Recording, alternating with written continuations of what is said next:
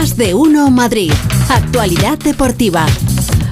Pues mire, la actualidad deportiva está un poquito negra hoy, un poquito negra, pero él va a intentar arreglar el asunto. Oscar Conde, ¿cómo estás? Buenas tardes. ¿Qué tal, Buenas tardes. Fíjate que vengo yo hoy colorido. ¿eh? Sí, pero aún así, lo de Nadal. Espérate, que no te veo. Ella, ahí estamos. Ahí, estoy. Ahí, está, que lo de Nadal, que no venga. Sí, se nos ha quedado un poco mm. ah, regulero, ¿eh? Regulero, sí. Pongo mala, mal cuerpo, pero sí, sí. Fíjate, no quiero yo ser pesimista, ¿eh? Pero claro, la lesión de Nadal fue en enero en el Open de Australia, en el SOA Siliaco. Se habló entonces de 6-8 semanas de baja. Lleva 14. Uf. Eh, no viene al Masters Mutua Madrid Open. Es una baja muy importante para el torneo madrileño. ¿Cuántos nombres más le van a poner al torneo? Porque es que uno tarda media hora de. El, es, el, es, el, de Madrid, lo que pasa es que si decimos el nombre del patrocinador, pues, claro, eso es. claro más largo. Es como si decimos la Liga o la Liga Santander, o si decimos No, pero la es que dilo otra vez, dilo otra vez, todo lo largo. Masters Mutua. Master Mutua. es que uno no sabe ya. bueno, que no viene. Que no viene, que no viene Rafa Nadal. Y lo que te digo, pues 14 semanas de baja lleva ya. Quedan 38 días para que empiece Roland Garros Ah, amigo. Eh, solo quedaría antes el eh, Masters de Roma. De este no es el patrocinador, que es el, es el, empieza el 10 de mayo. Eh, bueno, pues vamos a ver, vamos a ver si puede estar el bueno de, Rafa Nadal preparado para Roma, preparado para Roland Garros, aunque si quieren le, le, escuchamos, como lo ha anunciado a través de sus redes sociales la ausencia en Madrid, y fíjate, yo de sus palabras desprendo que no lo tiene ni siquiera el, claro el cuándo va a poder volver a jugar. Y nos encontramos en una situación pues que es, es difícil, están pasando las semanas, tenía la ilusión de poder jugar en torneos que son los más importantes de mi carrera, hemos decidido cambiar un poquito de rumbo, hacer otro tratamiento e intentar pues saber si, si las cosas mejoran para intentar llegar a lo que venga. Todos sabéis lo que significa para mí jugar estos torneos eh, y en este caso en Madrid pues eh, todo lo que me ha dado. Bueno, intentar eh, cambiar el tratamiento, intentar estar preparados para lo que venga. Intentar. ¿Qué edad, tiene Rafa? Rafa, yo creo que 35, 36, por ahí. 35, 36, algo así. Te, digo exactamente. Porque que son muchos años y las rodillas. Ya lo decía mi abuela, los años no, pasan. El problema, el problema este no es en la rodilla. Es en la mano, en la muñeca. No, es en el psoas, ilíaco. Es la ah, zona psoas, de abdomen. Sí, eso lo tengo yo. Sí, eso lo, yo creo que también. lo tenemos, lo tenemos, lo tenemos todos, lo tenemos todos. ¿Dónde ya no sé, pero mira, eh, Nadal 36 años. 36. 36, 37 cumple el 3 de julio. Claro, es que los años pasan para todos, ¿eh? no solo para mí. No solo para nosotros, está claro.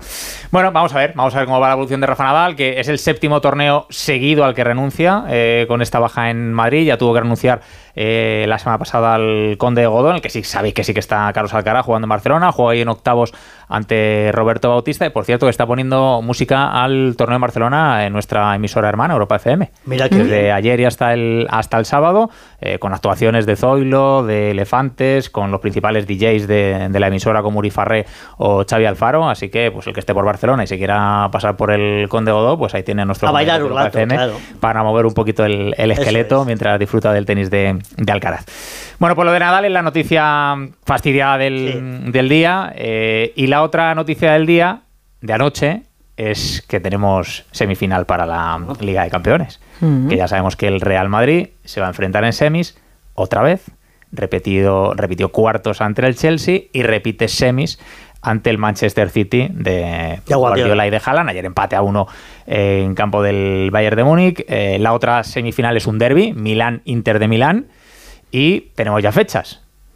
La ida en el Bernabéu el 9 de mayo, la vuelta en Manchester el 17. Ahora nos cuenta Pereiro porque hay cierto mosqueo, porque claro, 9 de mayo, martes, podía haber sido el 10, miércoles. Mejor el 10. Porque es que el 6, sábado, juega el Madrid la final de la Copa del Rey ah. ante Osasuna. ¿Y por qué no les ha dado un día más? de descanso no habría ido, ido nada mal. ¿Por qué? Pero esas cosas se tienen en ya cuenta. Sabes tú que, hombre, suelen tenerse en cuenta.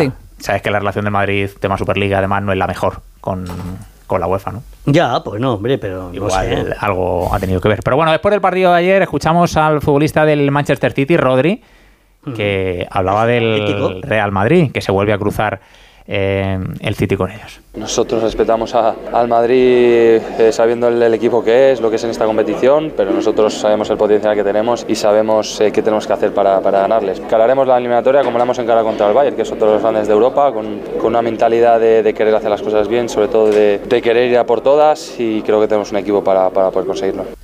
Bueno, pues eh, tiene equipo para poder conseguirlo el City y tiene equipo, lo ha demostrado también para cons- conseguirlo el Real Madrid, además con una noticia de última hora porque se confirma la lesión de David Álava. Alberto Pereiro, buenas tardes. Esto es el cuento de todos los días, lo de Álava ya, ¿eh? Hmm. ¿Qué tal, chicos? ¿Cómo estáis? Muy buenas a todos. Eh, 15 días de baja. Eh, va a llegar súper justito para la final de la Copa, Copa. el día 6. Y, bueno, pues por lo tanto va a llegar también muy justito para la final eh, frente al Manchester City, esas semifinales el día 9, eh, sabiendo que Militao no está para ese partido. Y no llega a la final de Copa, claro. No, no, bueno, va, va a llegar Justo, muy justito. justo. Y conociendo a Álava, eh, cuando te dicen dos semanas o tres, así que yo lo descartaría para la Que final. igual de ni Copa la, y ni la final de Copa ni, ni la ni- semi, ni, ni la ida con el, con City. Así que, bueno, la buena noticia es que Karim no tiene nada, más que un mosqueo, porque le quitaran el otro día en, en Manchester, que luego arregló Carlo Ancelotti cuando se terminó el partido, eh, hablando tanto él como su hijo con, con el capitán del Madrid. Pero sí, rotura en el tríceps sural de la pierna derecha de David Álava, dos semanas eh, de baja, duda muy seria, tanto para la final como para las semifinales. Por cierto, eh, una lesión en el psoas, como tiene Nadal. Sí.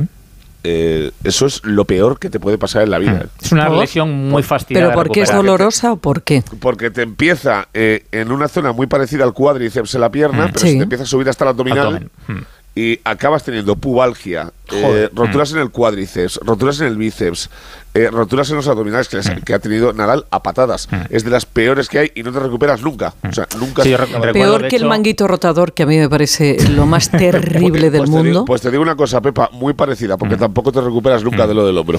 Pero el manguito lo tiene Juan, el de recanto, y está el pobre. Claro, yo recuerdo, de hecho, las, las imágenes de, de Nadal en Australia, cuando se, se lesiona, él se lleva la mano al abdomen. O sea, él se lleva la mano Claro, hacia claro, la o zona sea, del, del abdomen y lo primero parecía que iba a ser una viaje que te pega en la pierna se te sube hasta prácticamente las costillas, Sí, el sí, dolor sí. que tienes. ¿eh? Bueno, pues vamos a ver. Qué, eh, qué malo es el deporte. el deporte, No, vamos. deporte el sano, deporte es malo para el sano, tabaco, eso lo dijeron en su día. la ¿no? barra lo para toda la vida. Ay. Bueno, oye, Pereiro, eh, decías que Benzema estaba mosqueado por lo del cambio y el Madrid está mosqueado por lo de la fecha de la ida de la Champions, ¿no? Bueno, lo decías tú y es normal. Eh, al final estamos hablando de... eh, aquí es una decisión de las teles con derechos. Eh, la nuestra Movistar, en Inglaterra es, es BT y Sky. Y al final, bueno, pues la petición del Madrid se hizo nada más terminar el partido con el, eh, con el Chelsea, diciendo que, bueno, pues si se podía, que se pasara el partido al, el partido al día 10 y que se jugara el, el derby de Milán el día 9 y la vuelta el, el 16. Pues nada, el Madrid va a jugar el 9 y el, y el 17. Eso es inma- inamovible, eh, Pereiro. Sí, sí, sí. sí, sí, claro, sí. claro. Cuando hay decisión de las teles con derechos se traslada a UEFA y se acabó. O sea, es oficial desde ayer, eh, Ya. justo después del, del partido. Tanto que Rafita está eh, eh, dándole vueltas ahí al, a- al viaje de arriba abajo desde que terminó el, el, el partido frente al, frente al Chelsea. Pero de todas maneras, Oscar, pues nada, que venga al City, que son Claro. favoritos. Que vengan.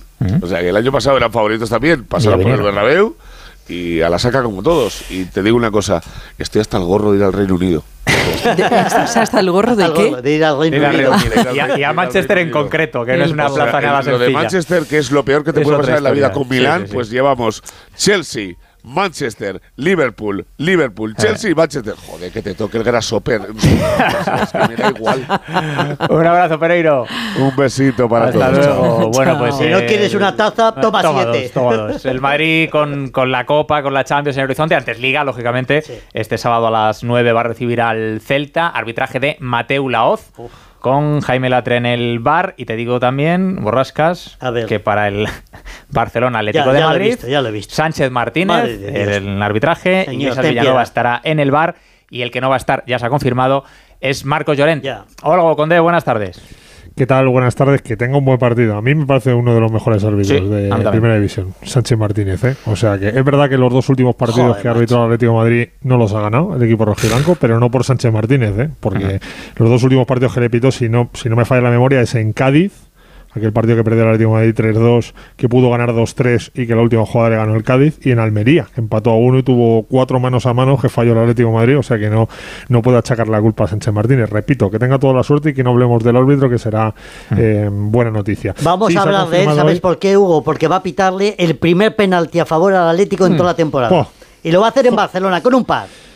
Mira, eh, entre eso y que Pereiro vaya a Grasshopper, me quedo más que va a Grasshopper Pereiro que, que, que pite un árbitro, el árbitro un penalti. Pero bueno, te decía que se ha confirmado la, la baja de Llorente porque el comité de apelación eh, ya ha desestimado el recurso que presentó el Atlético de Madrid. Le queda al Atlético de Madrid eh, la posibilidad de ir al TAT para pedirla eh, cautelar eh, para que pudiera jugar este partido, pero no lo va a hacer. Así que Marco Llorente va a ser baja. Se perfila Lemar como el sustituto de, de Marco Llorente en el centro del campo, por lo que está probando Simeone. Hoy, eh, Óscar, ha habido una ausencia en el entrenamiento por indisposición, dice el club, de Ángel Correa, que en Mm. principio iba a ser el delantero junto a Grisman. Así que hoy el que ha probado ha sido Morata, pero yo, quedan dos entrenamientos. Yo creo que si está bien al final, Ángel Correa jugará con, con Grisman. El resto, una vez recuperado Xavi, va a jugar ahí en, el, en la defensa junto a Jiménez y junto a Hermoso, con Carrasco y con Molina en los laterales, con Oblak evidentemente en la portería, Coque de Paul y repito, Lemar, que es el que se perfila para jugar ahí eh, en lugar de, de Llorente en el centro del campo y arriba, bueno, pues pendientes del estado de, de Correa, veremos si es Morata o Correa el que, el que acompaña a Antoine Griezmann. No llega Memphis, finalmente, que el Atlético de Madrid le había tratado conmigo para ver si podía llegar al Camp Nou,